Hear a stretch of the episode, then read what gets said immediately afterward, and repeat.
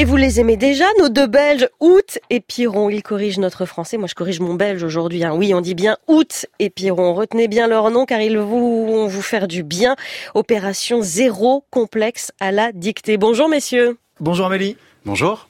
C'est la raison pour laquelle la scène de Léonard de Vinci est tellement abîmée, parce qu'il l'a peint à même le mur. Je me souviens des trois années, des trois éditions de Cannes que j'ai couvert pour la radio Europe 1. Les réformes structurelles qu'ont fait les Allemands, qu'ont fait les Anglais, nous, nous ne les avons pas fait. En vérité, on a, on a une langue française très riche, qu'on a appris à l'école. Tu parles bla bla bla, bla bla bla.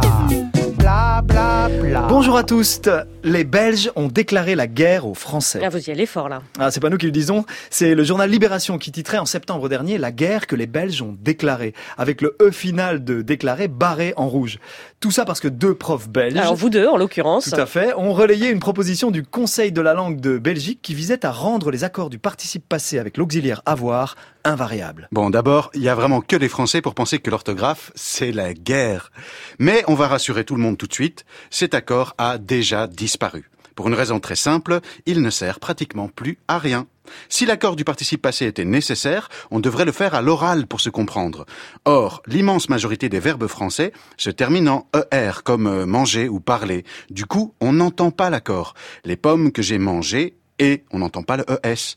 Et pour la poignée de verbes qui restent, comme dire ou mettre, les gens oublient de faire l'accord une fois sur deux, comme en attestent les études de Blanche Benveniste, la Et ça linguiste. vaut, oui, tout à fait. Et ça vaut pour tout le monde, du bibliothécaire à l'employé de carouache, en passant par les candidats de Les Républicains. Bref, au final, on entend l'accord dans 1% des cas. 1% Oui, seulement 1%, c'est pas une manière de parler, c'est le chiffre exact. Quand on vous disait qu'il a pratiquement disparu. Bon, on vous sent encore un peu tendu. Effectivement, oui. Ce n'est pas parce que les gens oublient de faire l'accord qu'on doit le supprimer. Depuis quand on supprime une règle parce qu'elle est trop compliquée? Et vous avez entièrement raison. On ne supprime pas cette règle parce qu'elle est trop compliquée. On la supprime parce qu'elle est absurde, parce qu'elle ne correspond plus à la logique de la langue. L'invariabilité du participe passé avec avoir, c'est pas une idée de prof paresseux. C'est le résultat des recherches de grammairiens tels que Marc Wilmey, Claude Grua ou Dan Van Ramdonk. Et ce que ces chercheurs ont mis en lumière, c'est que, avec l'auxiliaire avoir, le participe passé ne fonctionne plus comme un adjectif. Il est donc grammaticalement correct de ne plus l'accorder. Alors, plus d'explications en trois minutes, c'est compliqué, mais on vous encourage à aller voir sur participepassé.info. Ah oui, il y a carrément un site. hein. Voilà. Oui, je, je vous sens encore un peu dubitatif. Mhm. Hein, vous avez un exemple qui vous trotte en tête et qui prouve que le participe passé est utile. Il s'agit d'une phrase qui a beaucoup circulé sur les réseaux sociaux. Ah oui, je l'ai vu.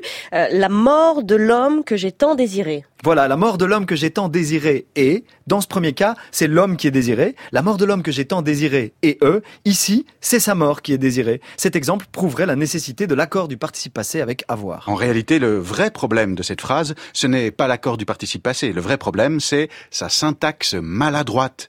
Mettons cette phrase au présent, par exemple. La mort de l'homme que je désire. Il est impossible de savoir si je désire l'homme ou la mort. Cette phrase est tout aussi ambiguë avec ou sans participe passé. Dans les débats sur l'orthographe, ce qu'on a perdu, c'est surtout le sens des proportions. On tente de nous faire croire que la langue est parfaite et que la moindre modification serait une perte irrémédiable, qu'on ne pourrait toucher à un seul de ses cheveux sans lui tondre le crâne. On oublie qu'il y a deux plateaux dans la balance et on conserve une règle avec 22 pages d'exception parce qu'on a trouvé un exemple rigolo. Ouais, 22 pages quand même. Hein. Oui, la seule chose que cet exemple peut prouver, c'est qu'on peut tout à fait enfoncer un clou avec une clé à molette. Ça marche. Est-ce qu'une règle mal adaptée, archaïque et surtout chronophage peut désambiguiser un énoncé? Ça arrive. Dans le réel, cette phrase, la mort de l'homme que j'ai tant désiré, possède toujours un contexte. Elle est prise dans un paragraphe où les personnages sont connus. Elle est mise dans la bouche de la Juliette de Shakespeare ou dans celle de la marquise de Merteuil. Les liaisons dangereuses. Elle est forcément complétée par les informations nécessaires à la compréhension du lecteur. La mort de cet homme que j'ai tant désiré me rend inconsolable. Ou, à l'inverse, ça n'est pas l'amour, mais la mort de cet homme que j'ai tant désiré. La langue euh, hors contexte, c'est un petit peu comme les tomates hydroponiques. Vous savez, ces, ces tomates qui poussent hors sol, sans terre, et dont les racines trempent dans des liquides artificiels. Une phrase sans contexte, c'est comme une tomate sans goût. Putain, c'est beau ce que tu dis. Août et Piron tous les week-ends de l'été, à la semaine prochaine. Et allez les voir hein, aussi en spectacle au Festival d'Avignon où ils sont sur scène du 5 au 28 juillet.